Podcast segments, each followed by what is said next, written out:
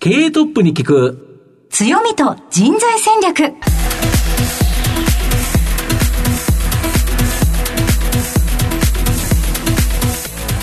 毎度相場の袋上こと藤本信之です。アシスタントの飯村美希です。経営トップに聞く強みと人材戦略。この番組は相場の福の神こと財産ネット企業調査部長の藤本信之さんが注目企業の経営トップや人材戦略を担うキーパーソンをゲストにお迎えしてお送りします。今日は108年も歴史のある企業をご紹介したいと思います。この歴史がやはり会社を作ってるとい。う感じですね、はい一体どんな企業にお越しいただきましたのか皆さんどうぞお楽しみに。この後早速トップのご登場です。この番組は JAC リクルートメントの提供でお送りします。経営トップに聞く強みと人材戦略。経営トップに聞く強みと人材戦略。本日のゲストをご紹介します。東証一部上場。証券コード1377坂田の種。代表取締役社長坂田博さんです。坂田さんよろしくお願いいたします。よろしくお願いいたします。では早速なんですが坂田の種の事業内容のご紹介をお願いいたしますえー、まあ、私ども、あの、坂田の種は、あ1913年、大正2年にはい創業を横浜でいたしまして、今年で108年目ということになります。はいあの、私どもは研究開発型の企業ということで、あの、特に、やはり野菜と花の研究開発に特化をした企業でございます。で、まあ、その新しい品種をオリジナリティというものにこだわってですね、開発をしているという会社です。で、まあ、あの、特徴としてはですね、今、種というものを私ども販売しております。はい種というのは生き物なんですね。あ商品が生き物だということと、あの、この品種開発、これには、まあ、自然との共生が欠かせないと。まあ、こういうことですね。私どもの研究開発でも自然と共生ですけれども、皆様に販売する種を取るのも自然の中で。そしてまた、まあ、買っていただいた方が、あの、種をまいて、育てて、楽しんでいただくのも自然の中、はいということで、まあ、まさに我々の商品は、まあ、自然と共生しているものだというのが特徴でございます。で、まあ、あの、販売の商品としては、まあ、野菜と花の、はいまあ、種、苗、それと、これに関連するう農業資材、園芸資材、はいこういったものも、あの、販売をおしております。メインは、あの、卸売ということですけれども、あの、B2C 小売りということで、まあ、通信販売、あるいは、えー横浜にガーデンセンターがございますので、そこで、まあ、小売りの販売もさせていただいていると。もう一つの事業としては、はい子会社化をいたしましたけれども、えー坂田の種グリーンサービスという子会社で、造園緑化の事業を行っております。まあ私どものあ商品も含めてですね、あの、造園緑化関係、えーこれはまあスポーツスタッフまで含めるんですけれども、そういったことで、えーやっております。で、まあ全体としてはですね、あの、日本国内はもとよりですね、えー海外が22カ国29拠点ございますんで、まあ国内、海外に販売をしていると。まあグローバル企業ということになろうかと思います。はい。ありがとうございます。また後ほどじっくりとお伺いしていきたいと思いますが、えーまずはトップは企業にとって大切な人材であり強みでございます。トップのお人柄に迫らせていただきたいと思いますので、しばし質問にお付き合いいただければと思います。おはい願いいたします。はいでは、坂田さん、生年月日を教えてください。昭和27年、1952年2月14日生まれでございますあ。、バレンタインデーですね。そうですね。はい。はい現在おいくつでいらっしゃいますか？えー、69でございます。はい。はいえご出身地を教えてください。出身はあー鎌倉市の大船でございます。では、この坂田の種は108年ですね。はい。ご創業は何代前の方になるんでしょうか？えーっと、社長としてはですね、えーまあ私7代目はいでございます。あの、創業者は私の祖父ですんで、私の父も社長をしましたので、まあ、創業家としては私が3代目ということになります。はい。一番最初の社会人のスタートというのは坂田の種だったんでしょうか？いえ、あの、私は卒業、まあ大学卒業後、あの、旧第一関銀、はいえー現みずほ銀行に入社をしました。はい。はい。顧問ですかはい。銀行を選ばれたのは理由があるんでしょうか？うん、あの、まあ、私自身が大学の場合経済出身ということでもありますし、あの、まあ、そういった時期、まあ、花形でしたよね。うん金融、ね保険、商社、あといった中で、まあ、私は、まあ、銀行を選んだわけですけれども、やはり銀行っていうのは、まあ、その当時から、やはりいろいろなあ企業を、あの、外から、はい。あるいはいろんな業種を外からこうニュートラルに見られるというような立場だったと思うんですよね。まあそういった意味から非常にこういろいろな幅広いこう見方、はい知識を得られるんじゃないかなというように勝手に思いまして、はいで、まあ大使館銀に入社をしたわけです。そうでしたか。ゆくゆくは坂田の種にというお気持ちはあったんでしょうか？えーっと、その当時はあ特にはなかったですね。はい。きっかけはあるんでしょうか？えーっと、私が銀行にいたのははい5年弱なんですけれども、はいまあその最後の頃に、まあ市の方から、えー会社に入らないかという話がありました。で、まあ私もその銀行、まあ4年、まだ短い経験でしたけども、まあそういった中で、やっぱり坂田の種、えー当時は坂田種苗だったかですかね、えーがあどういう会社か、えー種という業種がどういう存在か、まあそういったことを、まあ、銀行の中でそれなりに聞いてましたんで、そういった意味では、まあ卒業後の時と、その、まあ4年、5年経った経過後ですね、えーかん感じたところとはちょっと違って、非常にまあ、あの、面白い、えーまあ業種であり、やりがいがありそうだなというふうに、まあ、変わったと。いうことだと思いますね。はい。社会人をしている中で、外から坂田の種を見て、入りたいなって思われたってことなんですね。まあ、はい。はい、ありがとうございます。その後、銀行からすぐに坂田の種だったんでしょうか？えっと、2年間アメリカの方に留学をしておりました。えっと、それは、なぜですか？あの、種苗会社、まあ、種屋は、やっぱり専門的知識が不可欠なんですよね。私が経済の出身ということもあって、農学関係はほとんど知識もなくですね、今後、英語は必須ということで、まあ、アメリカを選んで、で、まあ、カリフォルニア大学デイビス校という、はい。まあ、農業では非常にアメリカでもトップクラスの大学ですけれども、そこに入学をして、えーまあ、入学としてから留学をして、えー農業の基本的な知識ですね。基礎的な知識を、お単位を取っていったという留学です。いかがでしたかその留学中は？まあ、目的はね、あの、アメリカから帰って会社に入るという、はっきりしてましたし、やっぱり自分としては農業関係の知識を習得しなければいけないという非常に目的がありましたんで、非常に充実はしてましたですね。勉強大変ですよね。え勉強は大変ですよね。勉強内容ってどういうことになるんですか？いや、ですからもう本当に初歩的な、向こうでいう素材園芸学だとか、はいえー遺伝学だとか、はいそれから、えーえーいろんな種子生理学だとか、はい。研究開発のための育種学だとか、はい。そういったものですね。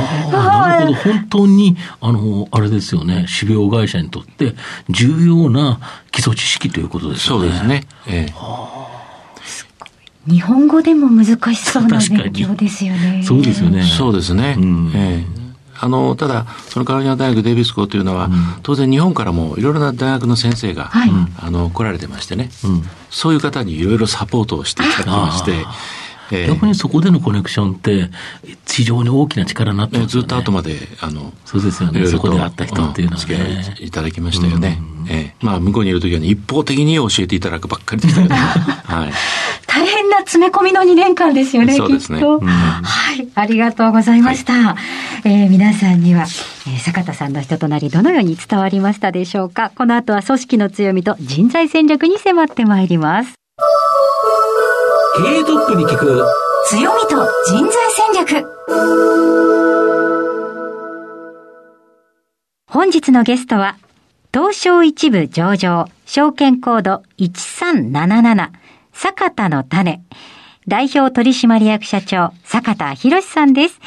えさて、ここからは会社についてお伺いしていきます。まあ、ズバリこの番組のタイトルは、まあ、強みと人材戦略という形なんですが、あの、御社は野菜と花の総合種苗会社という形なんですが、はい、どんな野菜やですね、花に強みがあるんでしょうか？えー、まず野菜ですけれども、はいまあ、今現在のところではですね、うん、やはり日本だけでなく世界を考えますと、まあ、ブロッコリーというものが非常に代表的なものがあります。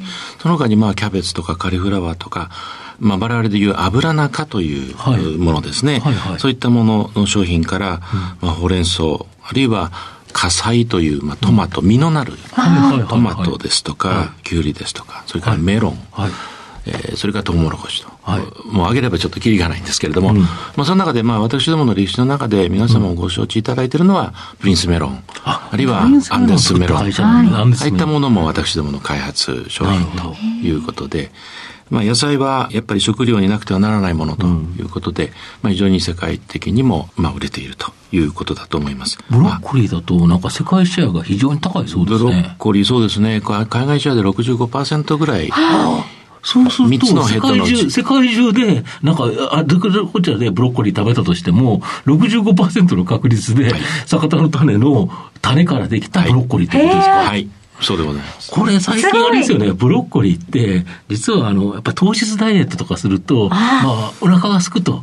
まあ、その時に、ブロッコリーってそれ食べ応えもあるけど、実は糖質が非常に少ないと。ものすごい人気ですよね。アスリートの方にもお聞きしました。はい、ブロッコリーはいいんです。体にいいんですよね。よく食べてます。え3つのこの辛いのうち2つはうちのだからねっていつも言ってるんですけど。大体そこブロッコリー3つぐらいってあってて、ね、まあそれを食べたら2つはうちのもんだと。まあすごいですよね。すごいですで、お花花は、そうですね。まあ、あの、今のあれからいきますと、一番あれなのがトルコギキョウ。トルコギキョウえー、切り花ですけども、はい、まあ、それからひまわりですとか。なんかトルコギキョウ、可憐な感じでいいですよね。そうですね。トルコギキョウは非常にブーム、ブームというか、うん、非常に切り花として定着をしました。うん、で、日本だけじゃなくて海外。うん、まあ、今、トルコギキョウだと7割ぐらいは私のシェア、世界でですね、と思っててます。なるほど。まあそういったものだけじゃなくて、パンジーとか、うん、ペチュニアとか、うん、花壇用のお花とか、そういうものもございます。なるほど。で、御社はこの21年5月期で、あの、海外売上高比率、なんと63%と。はい。これ、過半がですね、海外の売上高という形になるんですけど、はい、なんでこんなにこの海外に強みがあるんですか？私ども108年目になりますけれども、はい、創業から戦前までは海外が多かったんです。あ、そうなんですか？はい。当初、創業当初からも輸出で入ってますし、うん。うん、特に海外に、うん、えー、戦前は花で非常に強い、なるほど、えー、かったんですね。うん、ですので、やっぱりブランドというものが、非常に戦後も含めてですね、というブランドがあった信用力、イコール、ブランドイコール信用力なんですよ。で、まあ、海外、あの、第一次大戦でダメージを受け、関東大震災で本社が倒壊、第二次大戦で、あの、上海、中国の北京の農場も撤退ということで、うん、戦前海外には、シカゴ支店も含めて、あの、二つの支店と農場を持ってたんそれが全部返さざるを得ないということになりましたけども、まあ、ブランドは残りましたし、あの、戦前の一番のヒット商品は、はい、あの、オールダブルのペチュニアという、はい、品種でですね、はい、世界にこの1品種しか100%八重咲きの品種はなかった。ですから、まあ、言うなれば独占的な販売で、うん、一時は金の値段の10倍したというぐらいの商品にまでなってました。なるほど。ですから、まあ、商品として、ブランドとして、あの、あったというのが、まあ一つと、それからやはり戦後花だけじゃなくて野菜もやりまして、まあやっぱりグローカルということで、グローバルプラスローカルという戦略で、現地に根ざした、現地に適する商品を作っていくと。あそうですね。やはり国々によって売れる野菜とか全然違いますよね。ですから、そこに特化してグローカルの戦略で、うんえー、商品を、品種を作り、販売していったと。いうことですね。それとまあ、人でしょうね。やっぱりいい人材に恵まれたということがいくつか重なって、海外私立が非常に高いということだと思います。まあ、あと、御社は、この108年の歴史の中で、やはりオリジナリティというものに対して、非常にですね、なんかこだわりをお持ちということで、はい、このオリジナリティのある種苗、大きな強みだと思うんですけど、この強みを作るのが、やはり多額の研究開発ということですか？そうですね。あの、オリジナリティっていうのは、まあ、私どもの会社の、言うならば DNA です。うん、ですから、他にないものを作る。うん、真似はダメよ。ということで、うん、そういうことで、例えば先ほどちょっと申し上げたプリンスメロンとか、ないものを作っていく。で、ハニーバンタムっていうトウモロコシ。はい。全然新しいものを作っていくとかですね、そういった社風なんですよね。でもちろんあの研究開発には非常に投資をしてます。うん、えー、連結の売上で比率でいけば約10%あ、俺が10%はい、研究開発費ですから。まあそうです。で、時間かかるんですよね。時間かかります。まあ、一品作るの10年、15年かかりますんでね。そうですよね。よね。要は、一回作って、ああ、これ、ちょっと違うというか、まあ、いろいろ選別していって、はいそね、その中で本当にいいものっていうと、はい、やっぱり10年、15年かかる。ですね。だから、今開発しているものって、実は10年、15年後の売上高を作るものであって、はい、今じゃないですよね。おっしゃる通りですね。だから逆に言えば108年という歴史、これの積み重ねが、御社の強みですよね。おっしゃる通りだと思います。うん、はい。これ、いきなりだけど、こんな会社を作るのって無理ですよね。まあ、この研究開発は無理でしょうね。いくら研究開発、例えば10倍使ったとしても、ええ、一気に野菜3日でできないですもんね。おっしゃる通りですね。そうですよね。ですから、まあ、私どものクラスは、世界全体で言えば、うん、まあ、中堅クラスですよね、うん、もっと大きいところもありますし、うん、えー、もっと品目を増やしてやってるところもありますし、はい、研究費がもっと多いと。ただ、例えばブロッコリーにしてもそうですし、必ずしも研究費、あれをかけたから、いい品種ができるとは限らないですよね。えそれにはまあ情熱であり、やっぱり先見性であり、アイディアであり、それプラス人ですよね、うん、それだと思いますね。ここだけど、新しい野菜っていうのがいろいろ求められますよね。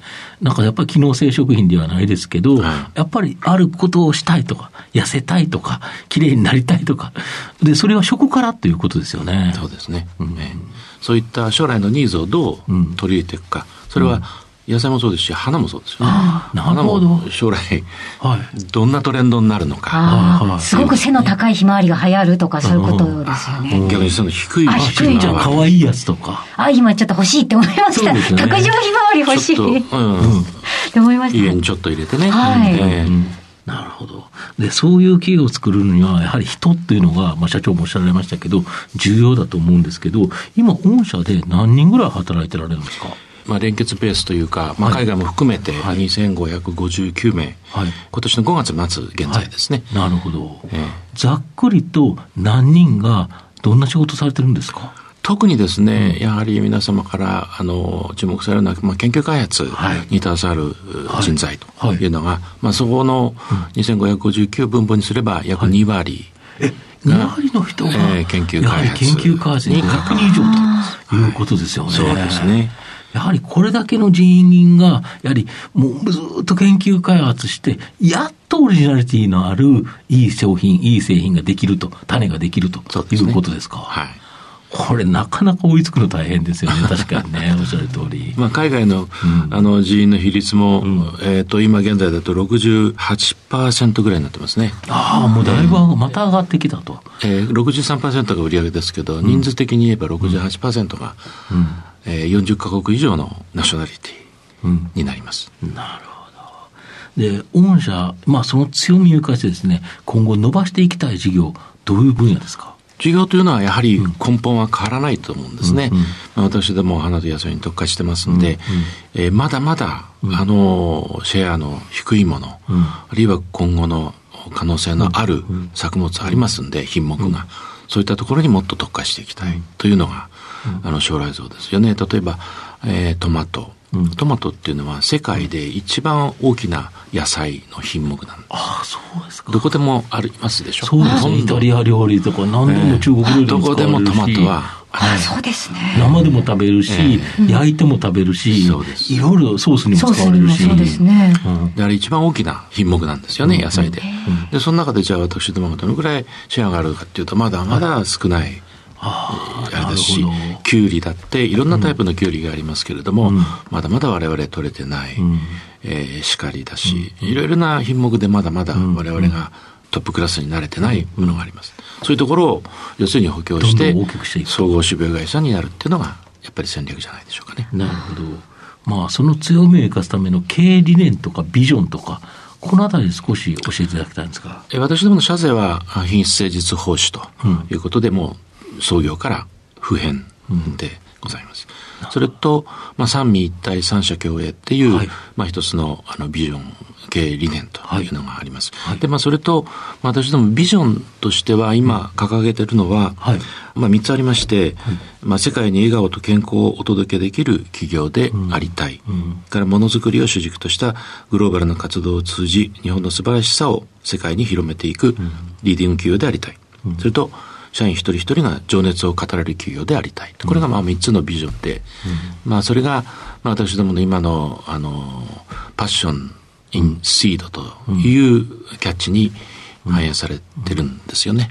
ですから PASSION の一つ一つの意味は、ピープルであり、アンビションであり、シンシアリティであり、スマイルであり、イノベーションであり、オプティミズムであり、ネバーギブアップと。ネバーギブアップこれがパッション。はい。なるほど。そうですよね。研究開発ネバーギブアップ必要そうですもんね、すごくね。諦めなければいいものができるぞということですよね。108年の重みをもうまさに感じますけれども。確かにあの、お花で笑顔に、うん、そして野菜で健康にですもんね。確かに、ね、花は心の栄養、うん、野菜は体の栄養っていうのが我々のいい言葉ですね。花ってなんかいいですよね。なんか花のある生活って、なんかすごい潤いを感じますよね。うんあと、御社の場合、その、支える人材っていうところでいうと、採用ってどのようにされてるんですか？新卒採用、中途採用、大体どれぐらい？基本的には新卒採用で、うん、まあ、毎年、うん、えー、20人から25名ぐらいの間で採用をさせていただいてます。うん、で、中途ももちろん、うん、まあ、平均でいけば5名前後ぐらいの中途採用というのもありますね。はい。特に新卒採用に関して、例えばこういう人材に酒田の種に来てほしいというような人物像みたいなものございますでしょうか？まあ、我々研究開発の企業ですんで、うん、基礎的な、うん、あの知識というのはあった方がいいですよね。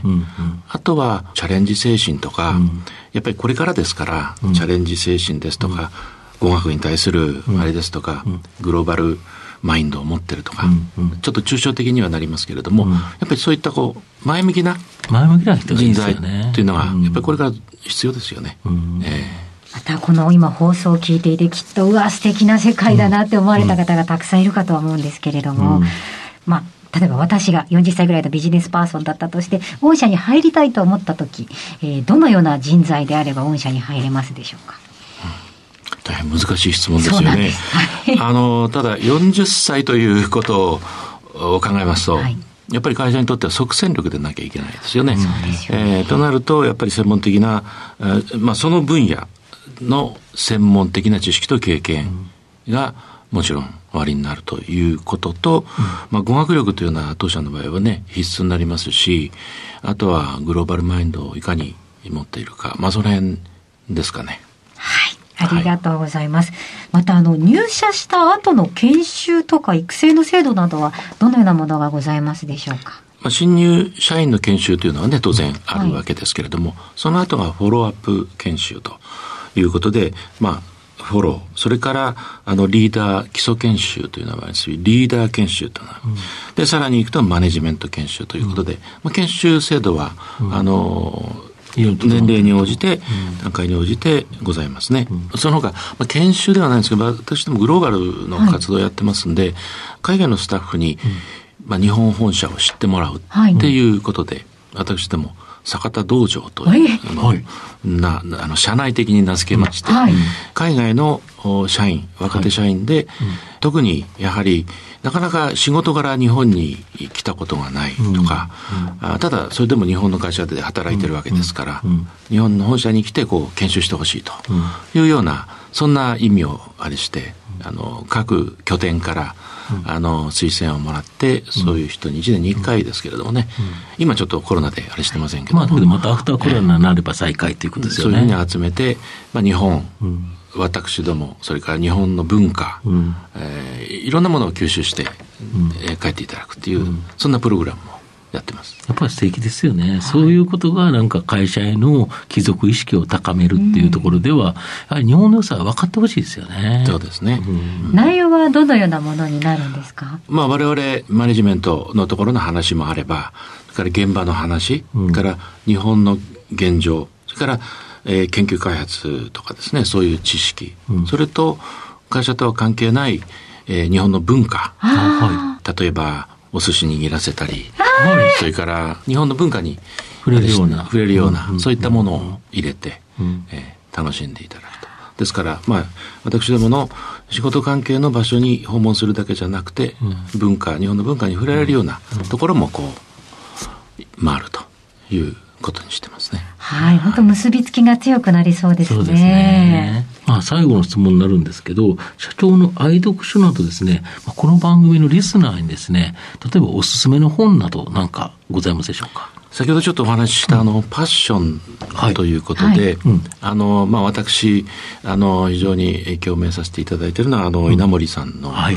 で、まあ、本でいうと、うん、パッション成功への情熱っていう、はい、だいぶ前ですけれども、うんうん、で稲森先生いろいろ出されてますから。そうですね。数多く出されてますよね、えー、京セラ創業でそうです。直近だと JAL ですよね、えー、ですよね。稲森先生のパッションというのをお借りしたのが私どものパッションですんで、うん、あのそういったことでは非常にいい本だと思いますしあともう一つは小倉正夫さんの経営学、はい、あの大和運輸。の小倉社元社長、はい、経営学という本、えーと、これは1999年の初版ですね。ですから、ちょっとだいぶ前ですから、手に入るかどうか分かりませんけれども、これも非常に私にとっては参考になり大変ためになりましたね。ありがとうございます。今日のゲストは東証一部上場坂田の種代表取締役社長坂田博さんにお越しいただきました。坂田さんありがとうございました。ありがとうございました。ありがとうございました経営トップに聞く強みと人材戦略それではここでお知らせです東証一部上場 JAC リクルートメントは世界11カ国に展開するグローバルな人材紹介会社です。スペシャリストや管理職の人材紹介を通じて、長年にわたり多くの企業の成長に貢献した実績を持ちます。当社では、役員、CFO、CIO、本部長、社外取締役などの経営幹部層の人材紹介に特化した専門部署、JAC エグゼクティブを構え、企業の経営課題解決を支援しています。経験豊富なコンサルタントが経営課題をヒアリングし、課題解決に導く人材をご紹介いたします。企業の経営改革を担う人材など、経営幹部の採用なら、東証一部上場、証券コード2124 2124JAC リクルートメントにお任せください。お送りしてきました経営トップに聞く強みと人材戦略。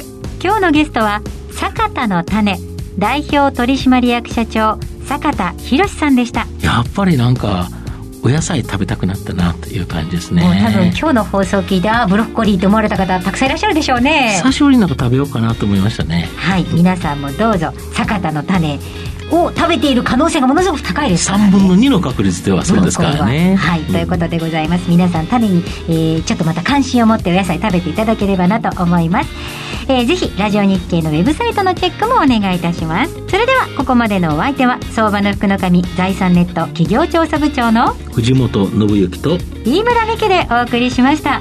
来週のこの時間まで。ほなまたお昼やで経営トップに聞く強みと人材戦略この番組は JAC リクルートメントの提供でお送りしました。